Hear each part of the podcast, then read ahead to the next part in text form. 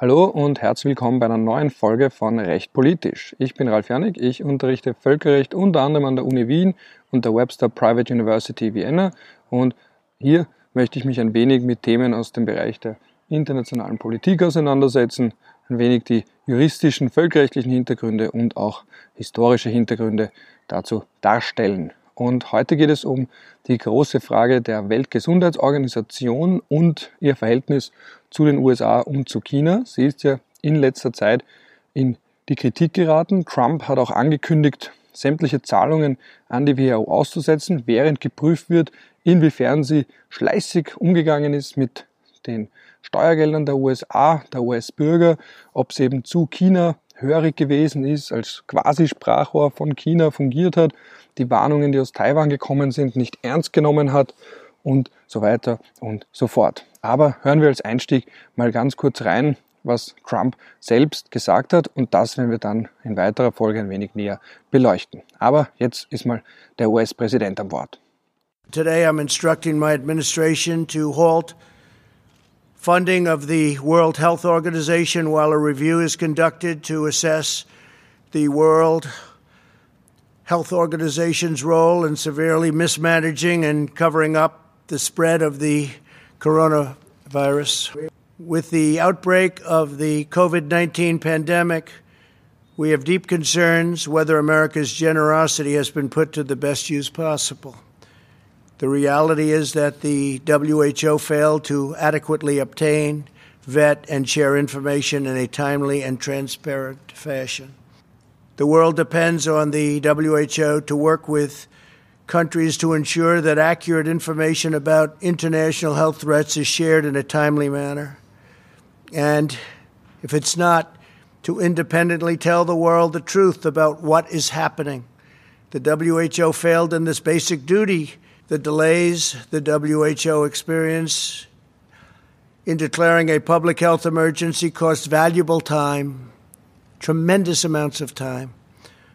More time was lost in the delay it took to get a team of international experts in to examine the outbreak, which we wanted to do, which they should have done. The inability of the WHO to obtain virus samples to this date has deprived the scientific community of essential data. So viel also zu Donald Trump und seiner Kritik an der Weltgesundheitsorganisation. Das ist ein Zusammenschnitt, der auch auf YouTube verfügbar ist vom Guardian. Gut, was kann man da jetzt dazu sagen? Also ganz allgemein können wir ein wenig dazu sprechen, was die Weltgesundheitsorganisation denn eigentlich ist, was ihre Aufgaben sind, wie sie finanziert wird. Und dann ein wenig im Spezifischen gehen wir darauf ein, inwiefern Trump vielleicht recht hat oder woher seine Kritik kommt. Also wir werden versuchen, das ein wenig einzuordnen und dabei auch auf die allgemeine Rolle von internationalen Organisationen als Sündenbock eingehen, weil sie eignen sich dafür ja ganz gut, dass man sagt, na, die in Brüssel und auch ein wenig, um von den eigenen Fehlern abzulenken. Aber dazu später mehr. So, zur Einführung. Was ist die Weltgesundheitsorganisation überhaupt?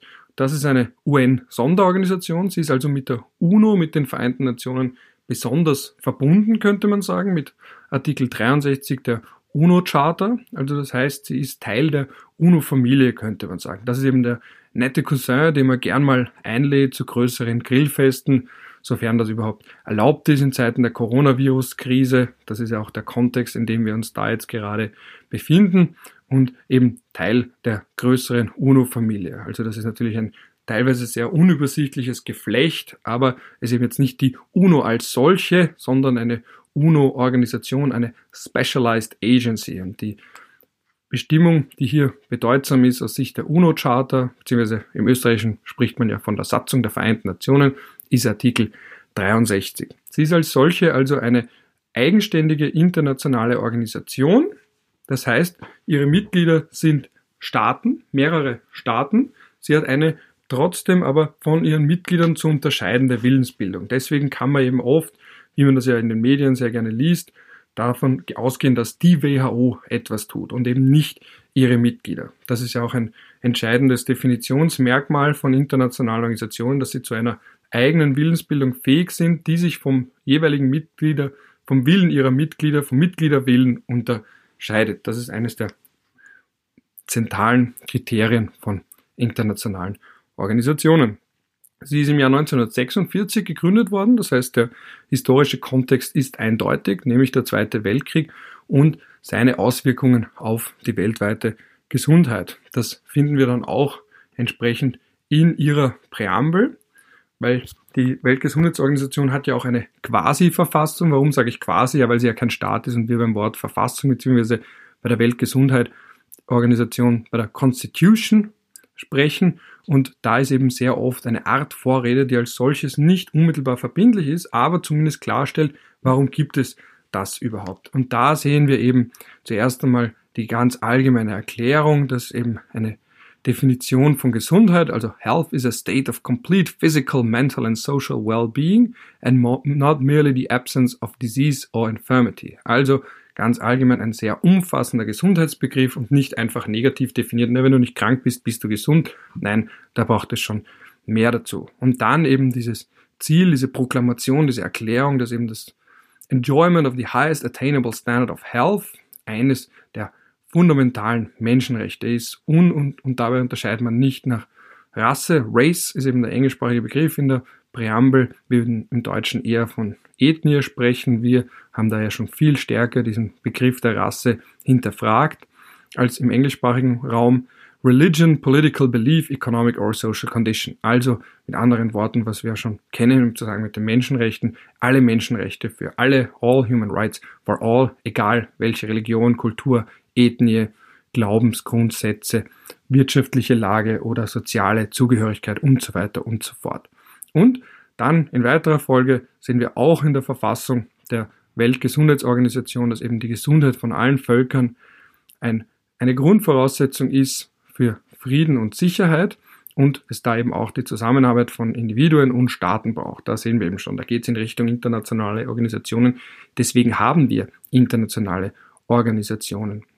Und dann eben ein, die Präambel auch darauf ein, auf die unterschiedlichen Entwicklungsstandards, also und dass das eben auch entsprechende Auswirkungen hat auf Krankheiten und ihre Verbreitung. Und dann, was ich noch als letztes hier nennen möchte, ist eben dann auch noch, dass man hier die Zusammenarbeit entsprechend fördert. Da eben haben wir die Passage Informed opinion and active, active cooperation on the part of the public are of the utmost importance in the improvement of the health of the people.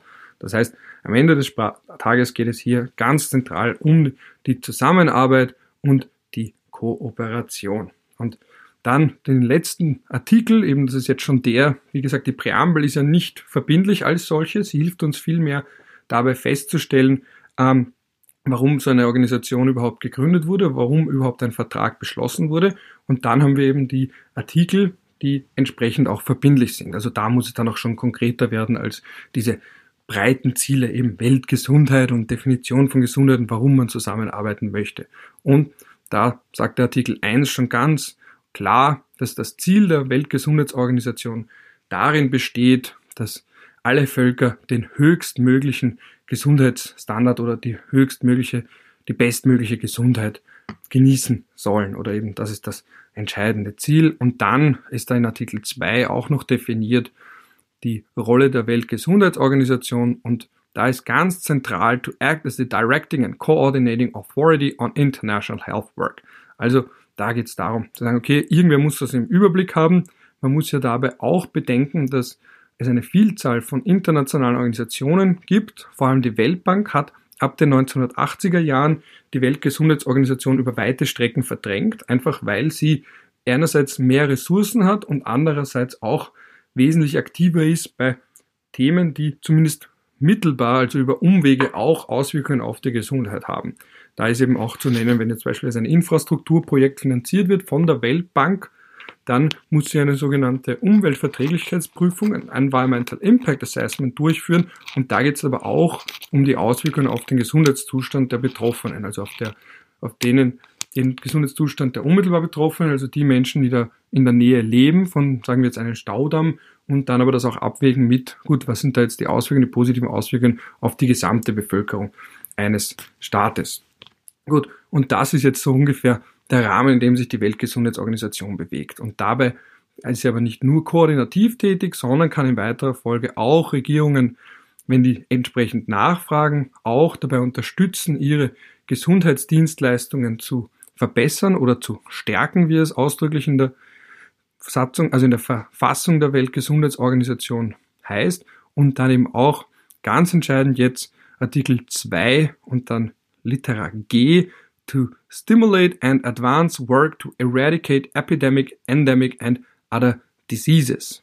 Und da sehen wir schon, da sind wir jetzt langsam bei unserem Thema eben, dass man jetzt auch, wenn sich etwas weiter verbreitet, ganz klar ist, schon in den 1940er Jahren war das jedem klar, wenn das jetzt eine Gesundheitskatastrophe ist, die sich weit verbreitet innerhalb eines Staates, Viren kennen keine Grenzen, breiten sich grenzüberschreitend aus, auch etwas, was wir aus dem, Welt, aus dem Umweltrecht kennen, aus dem Umweltvölkerrecht. Es bringt nichts, wenn ein Staat sich anstrengt, weil ja trotzdem die Menschen reisen, weil trotzdem Güter reisen oder eben auch, wenn wir jetzt an das Umweltvölkerrecht denken, weil natürlich auch ähm, grenzüberschreitende Emissionen nicht sagen, na gut, na da dürfen wir jetzt nicht rüber, wir müssen nur auf einen Staat beschränkt bleiben. Oder wenn wir jetzt einen Fluss, der mehreren Ländern, der durch mehrere Länder fließt, wenn der in einem Land verschmutzt wird, dann wird der Schmutz nicht sagen, naja, wir müssen jetzt schon draußen bleiben. So ungefähr kann man sich das eben auch vorstellen im Zusammenhang mit der Weltgesundheit, dass man da auch sagt, gut, wenn das mal außerhalb von einem Land ist, dann ist es umso wichtiger, da jetzt in irgendeiner Form zusammenzuarbeiten. Gut, das jetzt so ein bisschen als allgemeinen Rahmen, in dem sich die Weltgesundheitsorganisation bewegt. Und Jetzt in weiterer Folge möchte ich noch ein wenig darauf eingehen, was denn jetzt die Weltgesundheitsorganisation für eine Rolle gespielt hat bei Pandemien und Epidemien im Allgemeinen und dann gehen wir ein bisschen ein auf den Coronavirus. Und wo fangen wir da jetzt an? In den 1980er Jahren. Das ist in der jüngeren Geschichte der Weltgesundheitsorganisation eine ganz entscheidende Phase aus drei Gründen. Einerseits, weil sie hier gemerkt hat, dass sich das mit ihrem Budget nicht mehr so ganz ausgeht. Andererseits ist das die Phase von HIV bzw. AIDS, also eine der großen Gesundheitsrisiken, die vor allem auch im Westen viele Menschen aufgerüttelt haben. Und dann zu guter Letzt auch, weil die WHO in immer stärkere Konkurrenz getreten ist und auch verdrängt wurde von der Weltbank, die ressourcentechnisch wesentlich besser ausgestattet ist. Zum ersten Punkt in Sachen Budget hat sich da jetzt eben gezeigt, dass die Weltbank über weite Strecken von den großen Beitragsleistern abhängig ist. Und da haben die USA eben unter Ronald Reagan schon recht früh in den 1980er Jahren einmal ihre Zahlungen ausgesetzt. Also man sieht auch hier die Geschichte auf die eine oder andere Art wiederholt sie sich eben gern. Und die USA waren damals eben aufgrund so eines Impfprogramms äußerst skeptisch und vor allem eben auch US-Pharmafirmen haben dann gesagt, so, wir können das nicht unterstützen, warum sollen wir diese Organisation weiter fördern? Und haben dann eben entsprechenden Druck ausgeübt, der dazu geführt hat, dass die USA unter Reagan, der ja auch ganz allgemein sehr skeptisch war gegenüber internationalen Organisationen im Allgemeinen und der WHO und der UNO auch im Besonderen und haben dann eben gesagt, gut, dann zahlen wir eben nicht. Und da sieht man, ich habe es zwar eingangs erwähnt, dass internationale Organisationen eine von ihren Mitgliedern zu unterscheidbare Willensbildung haben und brauchen, um als eine solche zu gelten, aber das heißt natürlich nicht, dass sie komplett unabhängig sind wenn ein wichtiges Land wie die USA auf einmal sagen, gut, dann zahlen wir eben nicht, dann hat das natürlich auch Auswirkungen auf diese Organisation oder eben auch, wenn ein Mitgliedsland nur damit droht, nicht weiter zu zahlen. Und auch im jetzigen Kontext, ich möchte noch einmal verdeutlichen, die USA sind der wichtigste individuelle Beitragszahler an die WHO. Also wenn sie jetzt ihre Zahlungen vorübergehend aussetzen oder vielleicht sogar langfristig aussetzen, dann hat das ziemlich weitreichende Auswirkungen und jetzt nicht im Zusammenhang mit dem Coronavirus, sondern ganz allgemein das, was wir ursprünglich genannt haben, dieses Erreichen von globaler Gesundheit und Gesundheitsprogrammen in den jeweiligen Ländern, die solche auch brauchen. Also das ist zu dem Zeitpunkt ein äußerst einschneidender Schritt, der einen durchaus Anlass zur Sorge geben kann. Aber wie gesagt, wir waren in den 1980er Jahren an einem durchaus ähnlichen Punkt. Wie gesagt, damals aus Druck der USA und aufgrund von Druck von US-Pharmafirmen, die mit einem, mit einem Medikamentenprogramm von der WHO so äh, ihre Probleme hatten. Gut, jetzt, wenn wir da schon beim Budget sind, wie gesagt, die Weltbank war besser ausgestattet und hat sie deswegen auch verdrängt.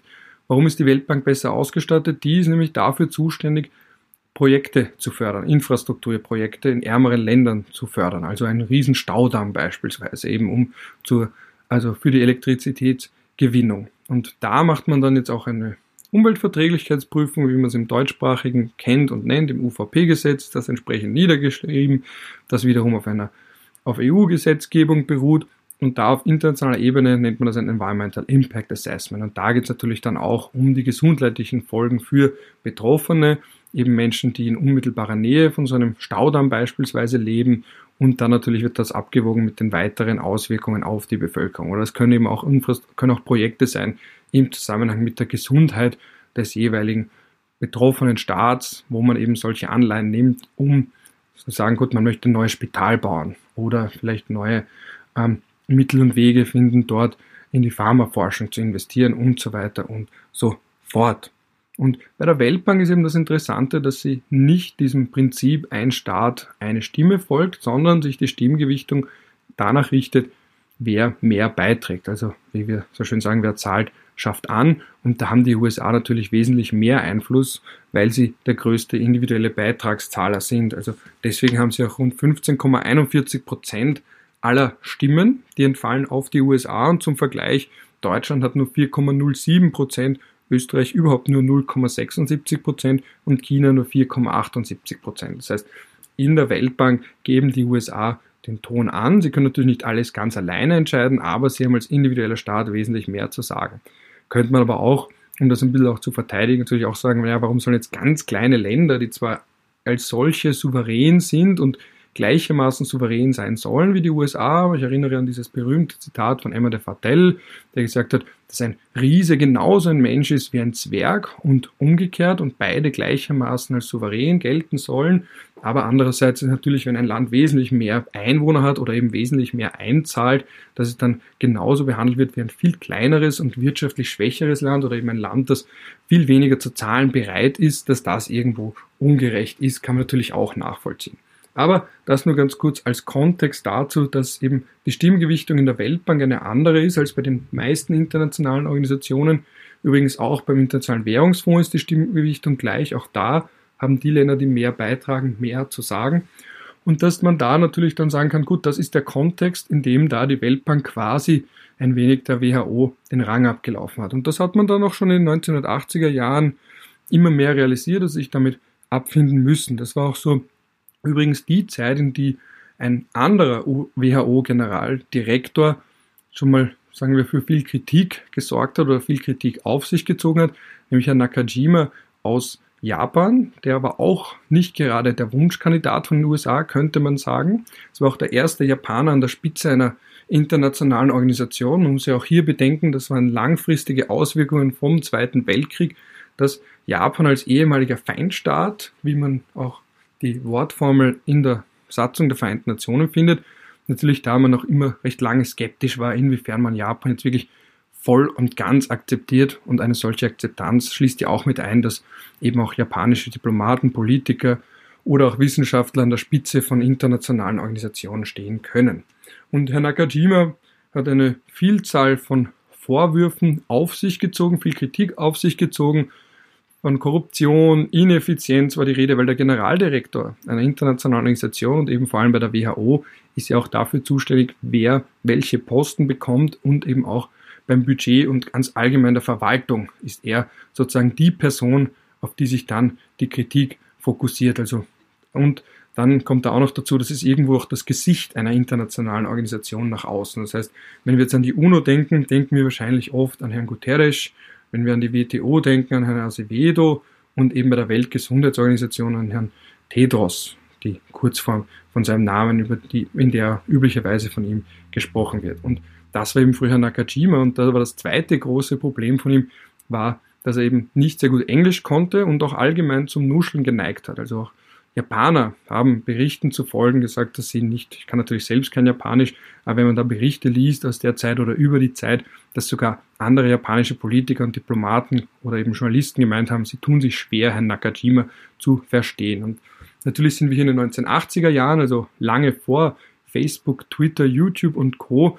Aber natürlich, wenn das Gesicht, das quasi Gesicht einer internationalen Organisation nicht so verständlich ist vom Auftreten her, dann trägt das nicht unbedingt dazu bei, dass diese internationale Organisation ein allzu starkes Bild nach außen gibt. Also eben, das war die erste große Reizfigur der Weltgesundheitsorganisation, Herr Dr. Nakajima aus Japan. Ein anderer Punkt, das möchte ich nochmal kurz auch noch erwähnen, warum er so eine Reizfigur war, war der Kampf gegen HIV und AIDS. Das war eben, wie viele schon angemerkt haben und ich auch, eben dieser Punkt, wo man das erste Mal gemerkt hat, auch im Westen, dass eben Krankheiten da sich, oder eben in der jüngeren Geschichte zumindest zum ersten Mal gemerkt hat, ah, das ist etwas, was uns auch betrifft. Das ist eben so diese, in den 80er Jahren, auch wenn man sich jetzt ansieht, Filme oder Popkultur, was war da ein großes bestimmendes Thema? Es war eben der Kampf gegen AIDS und nicht nur in den ärmeren Ländern, sondern eben auch im reicheren Westen. Und in dieser Phase wurde Herrn Nakajima auch vorgeworfen, dass er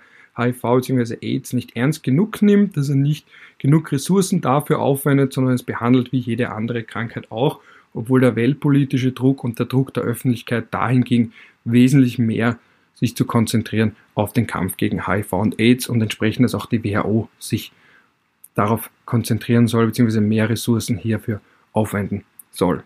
Gut, seine Nachfolgerin war dann die Frau Brundtland aus Norwegen und die kennt man vielleicht aus einem anderen Kontext, den ich auch schon hier genannt habe, nämlich dem Umweltvölkerrecht. Also auf sie geht zurück der sogenannte Brundtland-Report aus, aus dem Jahr 1987, wo sie das heute gängige Konzept der nachhaltigen Entwicklung geprägt hat. Und sie hat dann eben auch als WHO-Generaldirektorin die Weichen gestellt ähm, für die WHO, dass man hier sagt, gut, man muss eine neue Rolle finden. Also sie hat eben früher erkannt, das macht überhaupt keinen Sinn, da jetzt mit der Weltbank konkurrieren zu wollen. Und eben daher kommt diese, diese Betonung der koordinativen Rolle und sagen, gut, die Weltgesundheitsorganisation macht natürlich selbst auch sehr viel, aber es geht eben auch darum, diese Vielzahl von Aktivitäten, seien das jetzt Stiftungen, seien das andere internationale Organisationen oder eben Staaten, dass man hier sagt, gut, dass da jetzt nicht zwei am selben Thema arbeiten und da entsprechend eine, zu einer unnötigen Verdoppelung kommt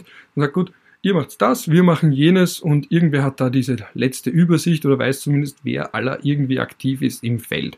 On the field, also eben direkt vor Ort. Das ist jetzt so diese prägende Rolle von der Weltgesundheitsorganisation, die heute wesentlich stärker im Vordergrund ist, als dass sie jetzt auch selbst alles in die Hand nimmt.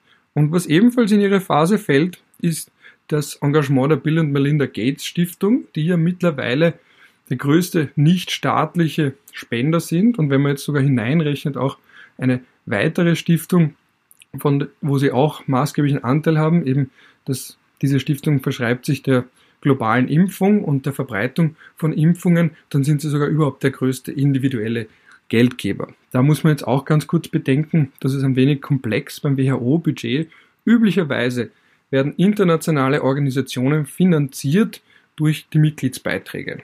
Das ist auch bei der WHO nicht anders, aber auch in den 1980ern hat sich das maßgeblich gewandelt, insofern, dass hier die sonstigen, also außerbudgetären Zahlungen einen größeren Anteil an, einnehmen und mittlerweile sich auf rund drei Viertel des Budgets beziffern. Also eben, dass der Großteil nicht mehr diese regulären Mitgliedsbeiträge sind, sondern eben Sonderzahlungen, entweder von den jeweiligen Mitgliedern oder eben auch von Stiftungen, von privaten und von internationalen Organisationen. Also neben der Bill und Melinda Gates Stiftung, und denen der überwiegende Großteil solcher Zahlungen kommt, können das jetzt beispielsweise der Rotary Club oder eben Katalonien interessanterweise ist da auch ein individueller Beitragszahler, auch wenn es kein Staat ist, aber das ist auch eine Möglichkeit hier, die Autonomie zu betonen. Ähm, Rotary Club ist da ein Beitragszahler und auch eben andere Stiftungen aller Art. Also man kann sich da die Liste ansehen auf der Website der Weltgesundheitsorganisation für jedes Jahr, was sind da diese Sonderzahlungen. Und das große Problem dabei ist aber, dass diese Sonderzahlungen für einzelne Programme aufgewendet werden. Das heißt, es macht sehr schwer, langfristig zu budgetieren, weil natürlich, wie so oft, wir haben es eh schon mal genannt, das Zitat, wer zahlt, schafft an. Das heißt, da sagt ein Staat, ihr könnt da schon Geld von uns haben oder eben eine Stiftung. Wir geben euch gerne Geld, aber wir möchten auch bestimmen, was damit geschehen soll. Und das heißt jetzt, dass man einerseits nicht genau weiß, wie lang kann man damit planen. Andererseits auch, wenn jetzt die WHO selber sagen würde, wenn wir uns jetzt die Gesamtsituation weltweit ansehen, dann würden wir unsere Prioritäten aber gerne anders setzen, dass dann aber der Geldgeber sagt, naja, aber das ist unsere Agenda. Entweder nehmt das Geld oder eben nicht. Also dass da jetzt das natürlich entsprechend sich auswirkt auf die Planung und Koordination und ähm, Administration der Weltgesundheitsorganisation selbst. Und was dann auch noch dazu kommt, ist, dass auch innerhalb der WHO, wie bei so vielen internationalen Organisationen, was wir natürlich auch von Staaten kennen, es da auch eine Konkurrenz rund um die knappen Ressourcen gibt. Das ist dann auch das eine Department, also die eine Sub-Einheit sagt, naja, wir brauchen mehr Geld und dann natürlich sagen die anderen, wir brauchen auch mehr Geld und wir sind wichtiger, nein, wir sind wichtiger. Also das hat man, das kennt man ja von Staaten auch, das kennt man von Regionen auch, das kennt man auf kleinster Ebene auch und das ist bei der Weltgesundheitsorganisation natürlich nicht anders. Was ebenfalls zu nennen ist aus der Phase von Generaldirektorin Brundtland ist der Umgang mit SARS. Weil hier, und das ist eben der Grund, warum viele US-Kommentatoren die WHO heute kritisieren, ist, dass sie sagen, ja, das war ja nicht immer so, weil 2002 hat man eine partielle Reisewarnung für China verhängt, wegen dem SARS-Virus. Und dann sagen wir, warum ist das jetzt nicht geschehen? Was hat sich geändert? Ist eben China so viel mächtiger geworden seit 2002? Weil das war ja damals das erste Mal seit 55 Jahren, dass man gesagt hat, ohne der Zustimmung der chinesischen Regierung und Brundtland diese einerseits vehement kritisiert auch gesagt, na, da versucht man zu vertuschen, man, Leute verschwinden, die sich kritisch geäußert haben, auch die Medien berichten nicht entsprechend. Ähm, man möchte da nicht, dass die Welt mitbekommt, dass es da eben einen Virus gibt, der ausgebrochen ist und lässt sogar für einen Teil des Landes, eben den Süden, eine Reisewarnung. Dann sagen alle, warum hat man es jetzt nicht getan? Und das, was man da auch gesehen hat, ist, dass natürlich viele von diesen Regeln nicht so ganz eindeutig sind und vor allem hat, war es notwendig, das zu reformieren entsprechend, weil die waren noch ausgerichtet auf die Cholera, auf die Pest. Das heißt, es war auch nicht so ganz klar, gut, wie definieren wir jetzt Pandemie, Epidemie, ist ja auch bis heute ein Streitfall. Aber eben der große, da gab es insofern keine Kritik, wenn man gesagt hat, na gut, die war ja eh sehr früh dran und war auch jetzt nicht gerade zimperlich zu China.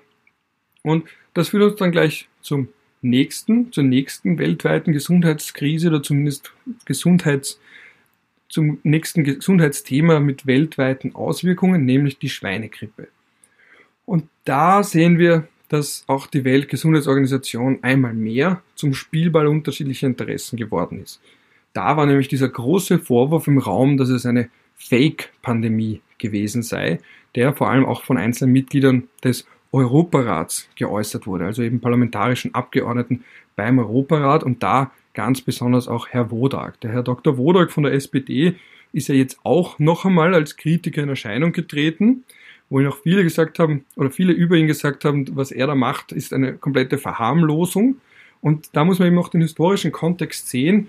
Er hat schon bei der Schweinegrippe immer wieder gesagt, na, das ist jetzt Fake und das ist jetzt die der Macht, die Macht der Pharmafirmen über die WHO und hat entsprechend gesagt, naja, da möchte man eine Pseudopandemie ähm, fabrizieren, damit dann eben Impfungen vorgenommen werden, die aber nicht gerechtfertigt sind, damit die Pharmafirmen daran verdienen und natürlich auch, dass die Ressourcen falsch eingesetzt werden und dann woanders fehlen, weil sich alle darauf stürzen. Und das ist eben der Hintergrund, vor dem dann der Herr wo er gesagt hat, ja und jetzt bei Corona passiert genau dasselbe und das ist ja nicht schlimmer als die Grippe und so weiter und so fort. Da muss man natürlich auch anmerken, dass vor allem Herr Drosten ihm widersprochen hat, auch mit dem persönlichen Vorwurf, dass er selbst so reich werden würde damit, ähm, dass das nicht der Fall ist und auch diese Verharmlosung von Herrn Drosten, dass das nur für die Grippe ist, hat er entschieden zurückgewiesen. Aber da kann ich natürlich nicht aufs Detail eingehen, das übersteigt mein Fachgebiet, aber eben nur als Hintergrund, dass auch dieser Mensch sehr umstritten ist und jeder soll sich selbst ein Bild machen, aber man möchte da, man soll dabei auch bitte bedenken, dass Herr Drosten und auch andere seine Thesen, die Thesen von Herrn Wodak, die im Internet kursieren, eindeutig widerlegt haben. Gut, aber eben dieser Kontext der Schweinegrippe und dass hier wirklich sehr früh ein weltweiter quasi Gesundheitsnotstand ausgerufen wurde, da muss man eben dann bedenken, es geht zurück auf die Reform, die schon früher stattgefunden hat, im Zusammenhang mit SARS, dass man diese Regeln für den Notstand angepasst hat, weil die ja noch auf, die Cholera, auf der Cholera und auf die Pest ähm, basiert, auf der Pest basiert haben. Und dann sagen, gut, man muss das jetzt ein bisschen wegbringen vom Jahr 1969, aus dem die alten Regeln noch gestammt haben, ins, in die Dekade oder die Jahre nach dem Millennium, also eben in die 2000er. Und das wurde eben nach, der, nach SARS schon angepasst, wurde dann aber bei Schweinegrippe kritisiert und vor allem auch der Vorwurf, na, die Pandemie-Definition stimmt nicht, weil dann ist ja theoretisch jede Krankheit eine Pandemie. Aber auch da wiederum wurde auch jetzt im Sagen mit dem Coronavirus, äh, mit dem Coronavirus ange, angebracht oder eben angemerkt, dass diese Definition nicht so ganz eindeutig ist und auch nicht, aber auch gleichzeitig nicht sein kann. Also das ist ja auch immer so eine Frage, wann muss man da jetzt wirklich von einer Pandemie sprechen? Macht man das an Zahlen fest, an der reinen Verbreitung, an der Gefährlichkeit, an der Anzahl von Toten, an der Anzahl von Infizierten? Das ist eben eine notwendigerweise nicht 100% eindeutige Definition, die daher aber auch viel Angriffsfläche bietet. Und die letzte Epidemie, Schrägstrich Pandemie, die man hier noch kurz zitieren sollte, oder nennen sollte, ist eben Ebola in Westafrika ab 2014. Da haben damals Ärzte ohne Grenzen bzw. Médecins Sans Frontières angemerkt, dass die WHO viel zu spät reagiert hat. Der Kontext ist hier wiederum aber die Schweinegrippe, weil die WHO hat, weil ihr vorgeworfen wurde, bei der Schweinegrippe viel zu früh reagiert zu haben oder eben viel zu früh von einem Gesundheitsnotstand gesprochen zu haben, das hat natürlich entsprechende Auswirkungen, weil dann wird investiert in die Entwicklung eines Impfstoffs. Dann wird investiert in das Ankaufen von Gesichtsmasken, von anderem medizinischem Material und dann sind die Menschen natürlich auch wesentlich vorsichtiger, ob sie woanders hinreisen. Und da war dann die WHO, die hat, könnte man sagen, ein blaues Auge davongetragen. Der Vorwurf dieser, dieses Einflusses von Pharmafirmen, das wiegt ja schwer. Das wirkt sich ja entsprechend auch auf die Bereitschaft der jeweiligen Bevölkerung, vor allem in reicheren Ländern aus, ob man da jetzt der WHO auch Geld geben möchte und sagt, na gut, das sind sowieso die Pharmafirmen dahinter und da war man dann eben entsprechend zaghaft. Also es könnte eine mögliche Erklärung sein, warum die WHO so lange zugewartet hat, dann beim Ebola-Virus, weil sie sich nicht noch einmal diesen Kritikpunkt aussetzen wollte, dass sie viel zu früh handle, um eben hier die, kann man sagen, eine Leiter zu bauen für die Pharmafirmen, die dann entsprechend auch wieder Geld verdienen an Impfungen. Das ist ja auch, jetzt hole ich noch ein bisschen weiter aus der Kontext, das wird ja auch Bill Gates vorgeworfen, dass er über Umwege ja eigentlich daran verdient und es geht ihm gar nicht ums Humanitäre und das geht dann bis hin zu Verschwörungstheorien, die sagen, naja, der Bill Gates hat schon vor ein paar Jahren vor Pandemien gewarnt, hm, na, was hat denn der da gewusst und möchte der nicht eigentlich eine Pandemie weiter verbreiten, weil er dann irgendwie daran verdient an den Impfstoffen und eben über seine Stiftungen oder eben vor allem seine Bill und Melinda Gates Stiftung und dann eben auch diese Stiftung, die sich den Impfprogrammen verschrieben hat. Also das ist der Grund, warum er so eine Projektionsfläche ist für viele Verschwörungstheoretiker und viele, die ihm vorwerfen, naja, er behauptet, er handle nobel und humanitär, aber eigentlich sind da auch handfeste wirtschaftliche Interessen dahinter. Und jetzt dieser breite Kontext von AIDS über SARS bis hin zur Schweinegrippe und Ebola verdeutlicht vielleicht, warum die WHO aktuell so viele Schwierigkeiten dabei hat, richtig umzugehen mit dem neuartigen Coronavirus. Wieso? Weil eben es gibt, meiner Meinung nach, wenn ich mich das jetzt genau ansehe, und ich bin da sicher nicht allein, es gibt diesen idealen Zeitpunkt zu warnen, von einem globalen Gesundheitsnotstand zu sprechen, Reisewarnungen auszusprechen, zu sagen, dass es jetzt notwendig ist, Gesundheitsmaterialien anzuschaffen oder eben verstärkt zu produzieren, den gibt es nicht. Es wird immer Menschen geben, die sagen, das ist zu spät. Es gibt, wird immer Menschen geben, die sagen, es ist zu früh. Vor allem im Nachhinein wissen natürlich viele um einiges besser und auf einmal sind alle Experten, was Viren angeht und natürlich auch Wirtschaftsexperten und Experten für eh alles, wie es der Gunkel sagen würde. Das ist auch, das gebe ich auch gerne zu.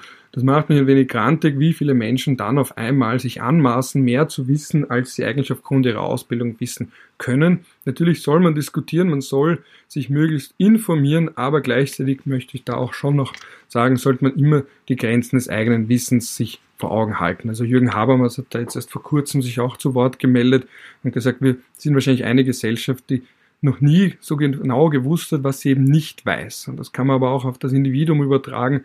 Auch wir, wenn man kritisch sich selbst gegenüber ist, dieses berühmte Zitat, ich weiß, dass ich nichts weiß, man muss da immer sich vor Augen halten, wo sind denn da jetzt eigentlich die Grenzen der eigenen Kompetenz.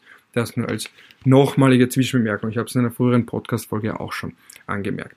Und da ist jetzt eben die große Frage, was hat die WHO jetzt damit zu tun in der aktuellen Situation? Sie hat nämlich schon Ende, also eben am 31.12.2019 Warnungen bekommen, wurde auch unterrichtet schon ganz früh, dass da irgendwas ungewöhnlich ist bei Lungenerkrankungen. Und dann gab es diese ersten Pressemitteilungen. Wenn man die aus heutiger Sicht sich ansieht, also eben vom 15., äh, vom 14. Jänner und vom 5. Jänner, da war eben noch auf Grundlage der verfügbaren Informationen, also eben der chinesischen Informationen, ähm, man gesagt, dass man kann, scheint es nicht so, dass sich das von Mensch zu Mensch überträgt. Man kann das ausschließen auf Grundlage dieser Informationen. Ähm, man hat auch keine Reisewarnungen erlassen und dann auch wieder China gelobt für die entschlossene Reaktion auf den Ausbruch dieser neuen, dieses neuen Virus. Also es war die Phase, da haben wir in Österreich und in Europa noch ganz entspannt hingeschaut und gesagt, ah, das ist ja weit weg, gefühlt weit weg und schaut euch an, wie arg die Chinesen sind, wie die die Leute wegsperren, wie sie Gewalt anwenden, also diese Bilder, die nach außen gedrungen sind. Das wirkt ja aus heutiger Sicht fast schon wie Geschichte, obwohl es ja gar nicht so lange her ist. Und da kam dann eben dieser Punkt, ab welchem Zeitpunkt spricht man aber von der Übertragung von Mensch zu Mensch. Und das war eben ab dem 25. Jänner. Da hat man gesagt, okay, es gibt innerfamiliäre Fälle, es gibt Fälle, die sich nicht zurückverfolgen lassen auf diesen Markt oder auf einen Markt mit ähm, Tieren oder eben, dass Menschen sich da entsprechend ernährt haben, diesen Ursprung des Virus und sagen, oh, oh, das kann auch von einem Mensch auf den anderen überspringen. Und dann auch erst am 30. Jänner hat man diesen globalen Gesundheitsnotstand auch entsprechend ausgerufen und vielen ist das eben viel zu spät und der andere Vorwurf ist, dass man, man gibt es auch genug auf Reddit beispielsweise gute Sammlungen dazu von allen Zitaten von der WHO aus dieser Frühphase der Krise. Man sagt, naja, Moment einmal, ihr habt da eigentlich mehr oder weniger das wiedergegeben, was die Chinesen euch als Information übermittelt haben und nicht irgendwie kritisch hinterfragt. Und da eben auch der Kontrast zu dem, was unter Brundtland passiert ist, die da wesentlich kritischer war und auch wesentlich weniger der chinesischen Regierung vertraut hat. Das ist da jetzt so ein wenig der Kontext. Und dann ein anderer Vorwurf in dem Zusammenhang, der auch erwähnt werden sollte, ist, der kommt aus Taiwan, die sagen, die haben schon viel früher gewarnt, die Weltgesundheitsorganisation. Die haben mir auch entsprechend eine Mail geschickt, in der diese Möglichkeit von Mensch-zu-Mensch-Übertragung schon drin stand, eben am Ende des Vorjahres, auch am 31.12. Die hat man aber nicht gehört. Und da wird auch sehr oft ja gebracht, dieses Interview mit einem hochrangigen WHO-Funktionär, der dann auch ganz ruhig ist und behauptet, er habe die Frage nicht gehört, als er angesprochen wird überhaupt auf äh, Taiwan und eine WHO-Mitgliedschaft und dann auf einmal vorgibt, dass er die Verbindung abbricht. Das ist auch eine, eine, wie könnte man sagen, von Taiwan, die nützen das jetzt auch und sagen, okay, Moment einmal, ihr wolltet uns nicht hören, wir haben es aber schon von immer gesagt, also Cassandra-Rufe könnte man da jetzt sagen. Und da muss man natürlich bedenken, dass Taiwan kein WHO-Mitglied ist und auch gar kein WHO-Mitglied werden kann, weil die Verfassung der Weltgesundheitsorganisation eindeutig festlegt, dass nur Staaten beitreten können. Und Taiwan ist ja kein unabhängiger Staat, möchte auch übrigens gar keiner sein. Einerseits, weil man ja für sich beansprucht, das geht zurück auf den chinesischen Bürgerkrieg ähm, und das Ende des chinesischen Bürgerkriegs, also schon einige Jahrzehnte. Ähm, wo dann Taiwan gesagt hat, gut, wir repräsentieren trotzdem noch immer ganz China während die kommunistische Regierung in Peking für sich beansprucht, ganz China zu repräsentieren. Und Taiwan möchte sich jetzt auch nicht abspalten vom Rest Chinas, also eine Sezession. Zumindest werden sie das nicht offen tun, weil China schon mehrfach, Xi Jinping hat das auch schon mehrfach betont und da auch ein wenig mit den Säbeln gerasselt gesagt, sobald das passiert, könnte man, könne man Gewalt nicht ausschließen. Also dann wird man Taiwan gewaltsam eingliedern oder wieder eingliedern in den chinesischen Gesamtstaat. Aber eben die Konstellation, die völkerrechtliche Sonderkonstellation hier ist, dass man zwei unterschiedliche geografische Gebiete hat, eben Mainland China, also Festland China, das für sich sagt, es repräsentiere alle Chinesen und eben den gesamten chinesischen Staat und dann eben die Regierung in Taiwan, die für sich auch, obwohl sie nicht den ganzen Staat kontrolliert, aber sagt, dass sie ihn repräsentiert. Und bis in die 1970er Jahre haben die auch den Sitz von China im UNO-Sicherheitsrat auf, also besetzt und erst in den 70er Jahren unter Nixon hat man dann gesagt, gut, man sagt jetzt, man findet sich damit ab, es ist nun mal die chinesische, die kommunistische Regierung in Peking diejenige, die den Großteil des Landes kontrolliert und hat dann eben entsprechend einen Wandel, einen Wechsel vollzogen und Taiwan ist seitdem immer stärker ähm, in der Bedrängnis und mehr und mehr Staaten sagen, dass sie die Regierung in Peking anerkennen und eben nicht die Regierung in Taiwan als Repräsentanten von ganz China. Und das aber nur ganz kurz, auch wie man sieht, damit man sieht, wie das alles zusammenhängt auf einer breiteren Ebene, insbesondere bei der Weltgesundheitsorganisation, dass man sagt, das ist so ein heikles Thema, das Zusammenspiel oder eben die Beziehung der Weltgesundheitsorganisation zu Taiwan, dass man hier dann vielleicht sogar als einzelner Repräsentant sagt, gut, wir wollen da gar nicht drüber sprechen, ich tue einfach so, als hätte ich das nicht gehört, weil da kann man nur was falsch machen. Das ist eines von diesen Themen auf weltpolitischer Ebene, wo sie als Diplomat, egal was sie sagen, es wird das Falsche sein. Und deswegen hat man anscheinend, hat der Herr die Option gewählt, einfach zu sagen, als hätte er, also so zu tun, als hätte er das gar nicht erst gehört. Gut, ein weiterer Vorwurf in dem Zusammenhang betrifft den gegenwärtigen Generaldirektor der Weltgesundheitsorganisation, verkürzt immer als Dr. Tedros bezeichnet, früherer Gesundheitsminister und Außenminister Äthiopiens. Der erste Vorwurf betrifft schon mal seine Amtszeit in Äthiopien. Man sagt, er hätte damals schon ähm, den Ausbruch von, von der Cholera entsprechend heruntergespielt oder versucht zu vertuschen und jetzt versucht er eben dasselbe noch einmal auf weltpolitischer Ebene. Das ist so ein Vorwurf. Ein anderer Vorwurf ist, dass er quasi von China installiert wurde bei der Weltgesundheitsorganisation und dann noch ganz allgemein, dass er China-hörig ist, vor allem auch, weil er ja seine Wiederwahl entsprechend absichern möchte, die im nächsten Jahr stattfindet und dass er da jetzt so sagt, gut, ich möchte mit den Chinesen nicht verscherzen, die sind wichtig, die brauche ich, wenn ich das Amt noch einmal ausfüllen möchte. Das ist so jetzt in etwa der Bereich, in dem wir uns hier bewegen, also die unterschiedlichen Vorwürfe. Die WHO war viel zu spät, sie hat alles wiedergegeben von China und vor allem ihr Generaldirektor ist China hörig. Und da möchte ich jetzt noch ein paar Dinge entsprechend anmerken. Und zum ersten Mal möchte ich sagen, abgesehen davon, dass, wie ich schon angemerkt habe, die große Frage sich immer stellt, wann ist denn jetzt so ein guter Zeitpunkt?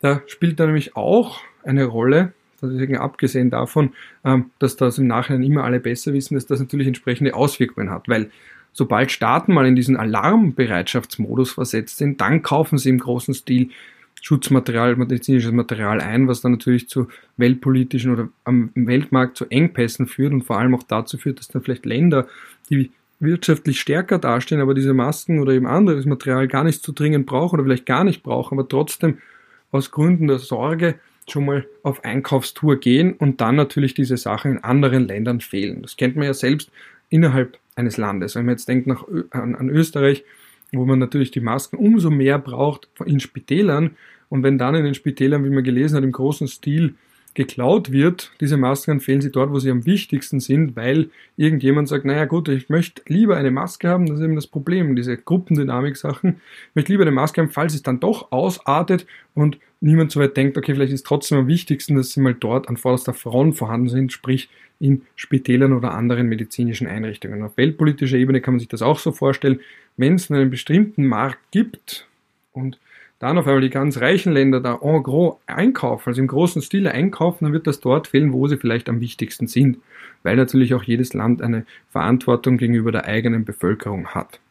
Dann, was ich da auch noch erwähnen möchte in dem Zusammenhang mit der Frage des richtigen Zeitpunkts, ist, dass natürlich eine gewisse Stigmatisierung dabei ist.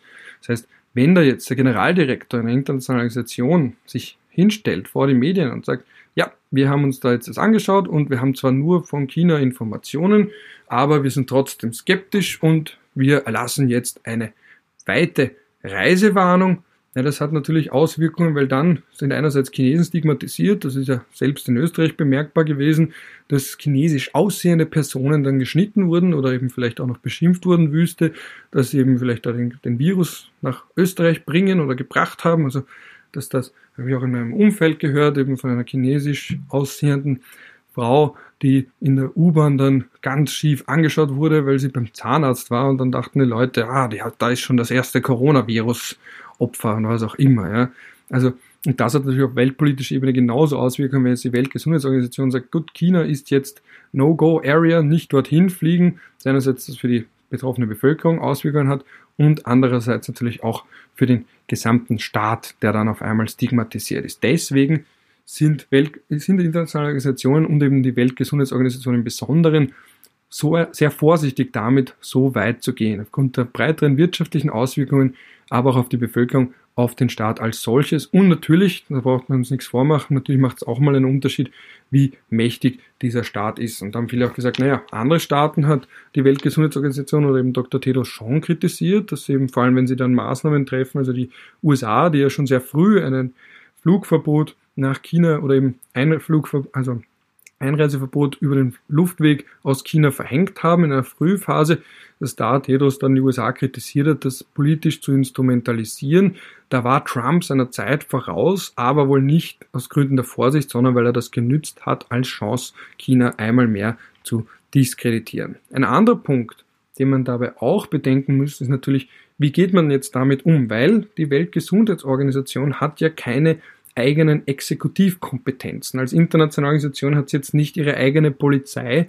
Sie hat keine Weltpolizei, auch die sie anrufen könnte, auch den Sicherheitsrat können sie jetzt nicht anrufen und sagen, bitte setzt das jetzt gewaltsam für uns durch. Das heißt, die WHO ist immer auf die Kooperation, den Bereitschaft zur Kooperation von ihren Mitgliedern angewiesen. Wenn es jetzt auch vor allem darum geht, und das haben wir eingangs in dem Zitat von Donald Trump gehört, ähm, was er ihr vorgeworfen hat, dass sie viel zu spät erst überhaupt dann vor Ort sich ein Bild gemacht hat. Aber um sich überhaupt vor Ort ein Bild machen zu können, braucht sie natürlich eine Einreiseerlaubnis, beziehungsweise muss man erst sagen, gut, man organisiert, dass ein solches Team vor Ort sich ein Bild machen kann und das geht nun mal nicht gegen den Willen der betroffenen Regierung. Und wenn jetzt die WHO oder eben der Generaldirektor schon ganz früh China kritisiert dafür, dann kann man sich ausmalen, dass China nicht so gewillt sein wird, zu sagen, na gut, lassen wir die überhaupt mal ins Land rein, sondern man sagt, gut, das ist jetzt unsere Sache und die WHO lassen wir da jetzt nicht hinein. Das ist da auch nochmal so ein Kontext, dass die WHO selbst gar nicht so weitreichende Kompetenzen hat und da ganz viel auch so Hintertürdiplomatie braucht und sagt, gut, in der Öffentlichkeit kritisieren wir euch mal nicht, um euch nicht zu schämen, aber vielleicht hinter verschlossenen Türen sagen, hey Leute, was ihr da macht, geht nicht oder lasst uns rein, lasst uns das selbst mal anschauen, gebt uns die Informationen, damit wir die weiterleiten können, beispielsweise eine Berliner Charité und dann auch weltweit zur Verfügung stellen können und diese Ergebnisse oder eben auch Richtlinien für den Umgang damit oder Richtlinien für die Testung. Das ist, was die WHO macht. Sie ist aber jetzt kein quasi Weltgesundheitssicherheitsrat, um eine Parallele zum UNO-Sicherheitsrat aufzustellen, wo jetzt auch vielleicht dann auch noch irgendwelche Exekutivmaßnahmen verhängt werden können. Und da muss man natürlich auch noch bedenken, ihre Abhängigkeit von den einzelnen Spendern, die noch dazu führt, dass man hier nicht so weit gehen möchte und gleich mal sagen möchte, okay, hm, wir werden uns da jetzt da mit irgendwem anlegen, weil am Ende des Tages kann es natürlich eben, wie gesagt, schon mehrfach betont, immer passieren, dass ein einzelnes Land sagt, gut, dann geben wir euch eben einfach kein Geld mehr. Das ist auch der Grund, warum es nicht so eindeutig ist, ob die WHO jetzt sich wirklich hat steuern lassen von China oder inwiefern sie steuern lassen kann, weil China relativ wenig zur WHO beiträgt. Wenn man sich jetzt anschaut, das gesamte Budget und eben vor allem die Sonderzahlungen, also vom gesamten, vom regulären Budget ist der Anteil Chinas ziemlich gering. Warum? Weil China ja noch immer jetzt auf internationaler Ebene noch immer eines der Länder ist, die nicht so viel Geld haben. Ich meine, das ist auch der Status als Entwicklungslandmitglied, beispielsweise in der WTO, der da eine Rolle spielt. Wenn man da jetzt mal ansieht, die genauen Zahlen, das ist ja auch immer so ein bisschen ein Problem, wenn man sich da versucht, irgendwie durch Budgets zu kämpfen, dass natürlich Zahlen sehr trocken sind und nicht immer ganz klar erfassbar sind. Aber was man sieht, ist, dass eben die USA wesentlich mehr zahlen oder beziehungsweise ganz allgemein der Beitrag von, Chinas, von China eigentlich äußerst gering ist. Also wenn wir jetzt mal die ganz normalen Mitgliedsbeiträge uns vor Augen führen, da stammen im Jahr 2019 118 Millionen Dollar aus den USA und von China nur 37.897.000 US-Dollar. Und das ist gar nicht so viel mehr als in Deutschland, das aber von der Bevölkerung her ein wesentlich kleineres Land ist und das 30.568.170 US-Dollar gezahlt hat. Zum Vergleich, das wesentlich kleinere Österreich hat 2019 3.445.210 US-Dollar an die Weltgesundheitsorganisation gezahlt. Und da möchte ich jetzt aber nochmal betonen, dass diese regulären Mitgliedsbeiträge mittlerweile nur rund ein Viertel des WHO-Budgets ausmachen, weil der größte Anteil auf diese freiwilligen WHO-Beiträge bzw. auf diese Sonderzahlungen entfällt. Und da haben die USA 281 Millionen US-Dollar im Jahr 2018, das sind die letzten verfügbaren Zahlen, die ich gefunden habe, äh, gefunden habe, an den allgemeinen Fonds der WHO. Es gibt auch andere Fonds noch, aber das ist eben der, wo sehr viel gezahlt wird. Das ist der für die Veranschaulichung zumindest wesentliche Fonds. Und da ist eben der Großteil aus den USA, dicht gefolgt von der Bill und Melinda Gates Stiftung mit 228.970.196 US-Dollar. Und dann noch kommt dazu die Gavi Impfallianz, so nennt sich eine weitere Stiftung, wo auch die Bill und Melinda Gates Stiftung oder wo zumindest das Ehepaar Gates ganz entscheidende eine ganz entscheidende Rolle spielt, die noch einmal auch dann 158.545.164 US-Dollar zahlt. Und dann gefolgt von Deutschland mit 154.538.249 US-Dollar, wo man dann auch sieht, gut, die Deutschen zahlen wesentlich mehr, als man glauben würde, nur wenn man jetzt nur die Mitgliedsbeiträge sich anzieht. Und dann zum Vergleich, das möchte ich mir auch ganz kurz erlauben, da ist Österreich auch weit abgeschlagen, wenn man jetzt sich das ansieht, im Verhältnis zu Deutschland oder auch zu vergleichbaren Staaten. Also Österreich hat in diesen allgemeinen Fonds 654.469 US-Dollar eingezahlt im Jahr 2018 andere Länder, die man mit Österreich vergleichen kann, direkt vergleichen kann aufgrund ihrer Bevölkerungsgröße oder ihrer wirtschaftlichen Leistungsfähigkeit, wie beispielsweise Belgien, 5.203.081 US-Dollar oder Dänemark 7.112.741 US-Dollar und zu guter Letzt die Schweiz, die haben gezahlt 11.139.063 US-Dollar, also auch im Verhältnis zu Österreich wesentlich mehr. Und Schweden, die haben über fast 50 Millionen US-Dollar im Jahr, im Jahr 2018 an Sonderzahlungen in den allgemeinen Fonds geleistet. Das heißt, Österreich ist da im Vergleich mit diesen Ländern sowohl in der Proportion als auch in den absoluten Zahlen weit abgeschlagen. Das könnte auch erklären oder zumindest ein bisschen in Kontext geben, warum die österreichische Regierung dazu nichts gesagt hat, zu Zahlungen an die WHO, beziehungsweise ganz allgemein, wenn es um die Weltgesundheitsorganisation ist. Zumindest war das mein Eindruck, das war jetzt nicht so hoch auf der außenpolitischen Agenda. Und mit diesem Hintergrund, wo man eben sieht, dass das Budget der Weltgesundheitsorganisation natürlich eine ziemlich komplizierte Angelegenheit ist und sich da einfach notwendigerweise Abhängigkeiten ergeben und es auch schwierig ist, langfristig zu planen, möchte ich noch einmal zuletzt darauf eingehen, auf den aktuellen Kontext rund um die WHO und den Generaldirektor, wie er dann gehandelt hat, ab dem Zeitpunkt, wo eben das klar war, dass es sich um eine Krankheit oder um ein Virus handelt, der von Mensch zu Mensch übertragen werden kann.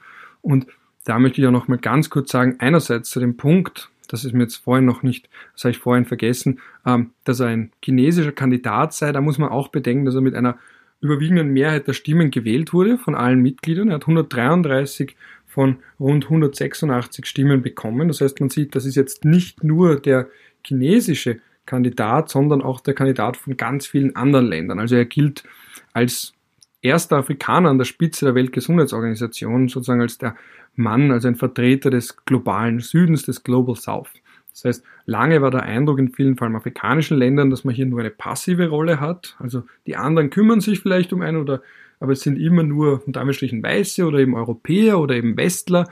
Aber wir selbst haben da nicht so viel mitzureden, wir sind da mehr die Bittsteller. Und da hat man eben auch gesehen, dass eine gewissermaßen eine Verschiebung der Macht hin zu diesen aufstrebenden oder viele von ihnen sind aufstrebenden Ländern oder selbstbewusster auftretenden Ländern. Das heißt, das war nicht nur China sich hier durchgesetzt hat, sondern auch ganz viele andere Länder, die man eben als ärmere Länder bezeichnet, als Entwicklungsländer, das ist der WTO-Begriff, oder als diesen globalen Süden. Also da ist jetzt auch so eine der großen Linien, Trennlinien, die verlaufen zwischen dem reicheren Norden und dem ärmeren Süden, der aber oft auch aufstrebt.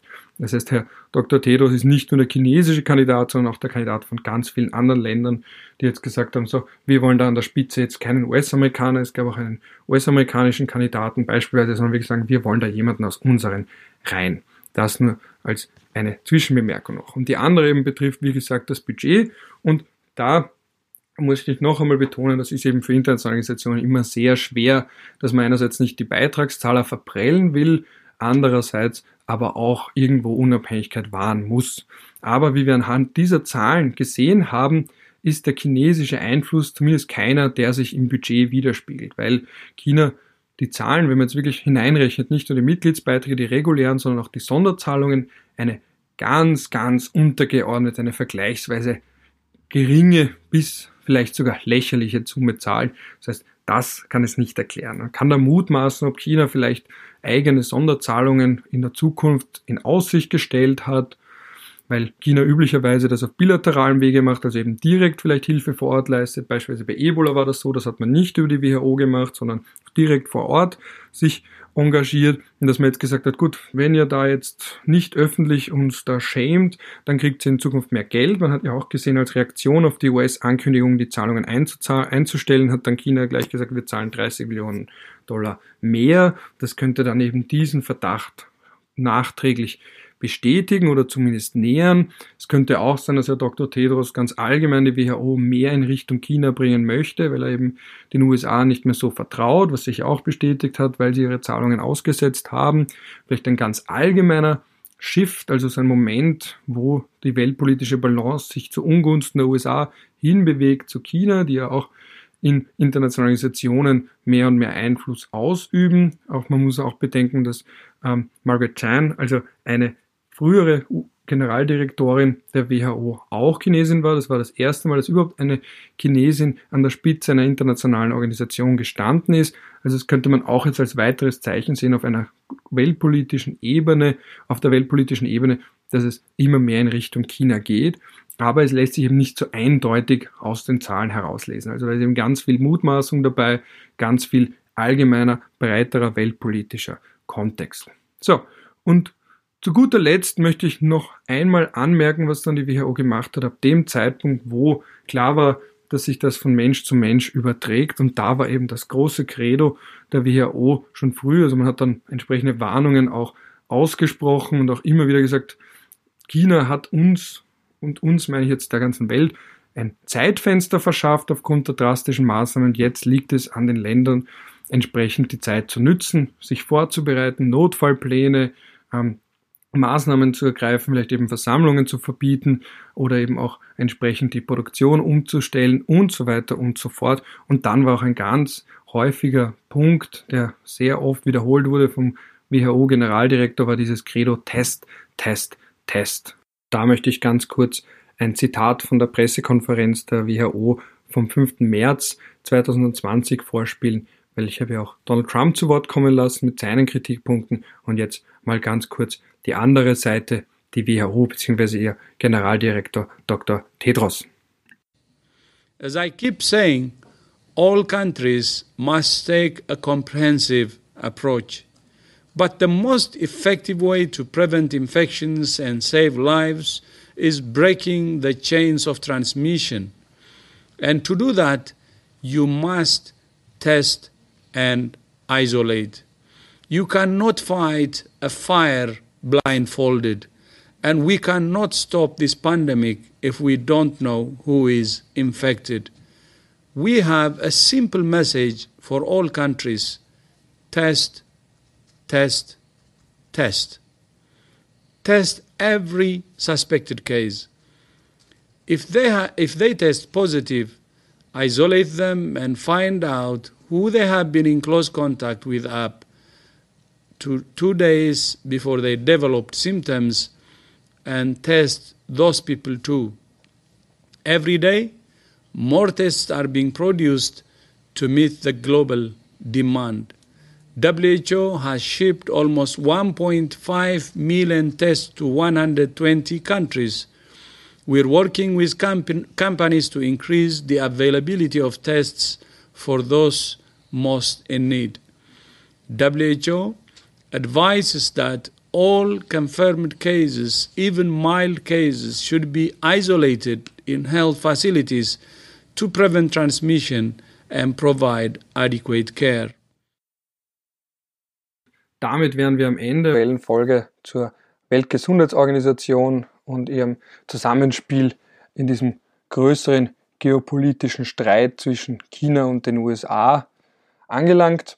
Wir haben gesehen, es ist nicht so einfach. Es stellt sich die große Frage der Finanzierung, es stellt sich die große Frage der Abhängigkeiten, es stellt sich die große Frage, wie eine Gesundheitsorganisation, die ja keine Exekutivkompetenzen hat, handeln soll, wenn sie auf die Zusammenarbeit ihrer Mitglieder angewiesen ist. Wir haben gesehen, dass es auch andere Umgangsformen gegeben hat mit mutmaßlich renitenten Mitgliedern, eben dass China schon mal sehr stark kritisiert wurde und sehr früh kritisiert wurde. Wir haben auch gesehen, dass die Weltgesundheitsorganisation in anderen Krisen globalen Ausmaßes dafür kritisiert wurde, entweder zu früh bei der Schweinegrippe gehandelt zu haben und da wurde auch vorgeworfen, dass sie quasi unter der Fuchtel der Pharmafirmen stand und dann andererseits aber auch zu spät gehandelt zu haben, das eben bei der Ebola-Krise oder dem Ebola-Ausbruch in Westafrika. Und man sieht hier, das ist natürlich ein Streitpunkt auf weltpolitischer Bühne, das nicht so einfach ist. Es ist eine äußerst komplexe Sache. Man muss ja weniger, man muss ja nicht Apologet sein, aber gleichzeitig auch nicht unreflektiert blind kritisieren, vor allem weil man doch diversen Regierungen durchaus unterstellen kann, dass sie damit auch versuchen, von ihren eigenen Verfehlungen abzulenken. Im Zusammenhang erlaube ich mir noch einen Tweet von Donald Trump vorzulesen vom 24. Jänner, also noch zu einem Zeitpunkt, als nicht 100% klar war für die Weltgesundheitsorganisation, ob es eine Übertragung von Mensch zu Mensch gibt, aber der Verdacht durchaus im Raum stand. Da gab es auch ein entsprechendes Paper schon von der Europäischen Kommission und auch die Weltgesundheitsorganisation hat am 24. Jänner zumindest schon mal angedeutet, dass das möglich sein könnte. Und ich lese jetzt einfach nochmal ganz kurz diesen Tweet von Donald Trump vor. China has been working very hard to contain the coronavirus. The United States greatly appreciates their efforts and transparency. It will all work out well. In particular, on behalf of the American people, I want to thank President Xi. Das heißt, man sieht, Donald Trump selbst hat China auch in der Frühphase noch gelobt für die Transparenz und für ihren Umgang mit der Coronavirus-Krise und das ist eben die Sache bei Donald Trump, wie man so schön sagt, there is always a tweet. Mit anderen Worten, man findet immer einen älteren Tweet von ihm, wo er sich dann später widerspricht oder wo man zumindest sagen kann, das ist nicht ganz konsistent, wenn nicht sogar erratisch. Gut, das heißt, Donald Trump hat jetzt doch mehr oder weniger das letzte Wort gehabt. Ich hoffe, es war für euch spannend und auch möglichst lehrreich. Auch für mich war die Weltgesundheitsorganisation jetzt nicht immer ganz oben auf meiner Agenda. Ich habe sie mir aber jetzt im Zuge der Krise noch einmal näher angesehen und wie man sieht, die Sache ist äußerst komplex und verdient deswegen auch eine nähere Auseinandersetzung. In diesem Sinne wünsche ich euch noch eine gute Zeit, wünsche euch, wie man das dieser Tage besonders oft macht, viel Gesundheit und je nachdem, welche Tages- und Nachtzeit ist, eine gute Nacht, einen schönen Start in Tag, einen schönen Rest von dem Tag und hoffentlich bis zum nächsten Mal.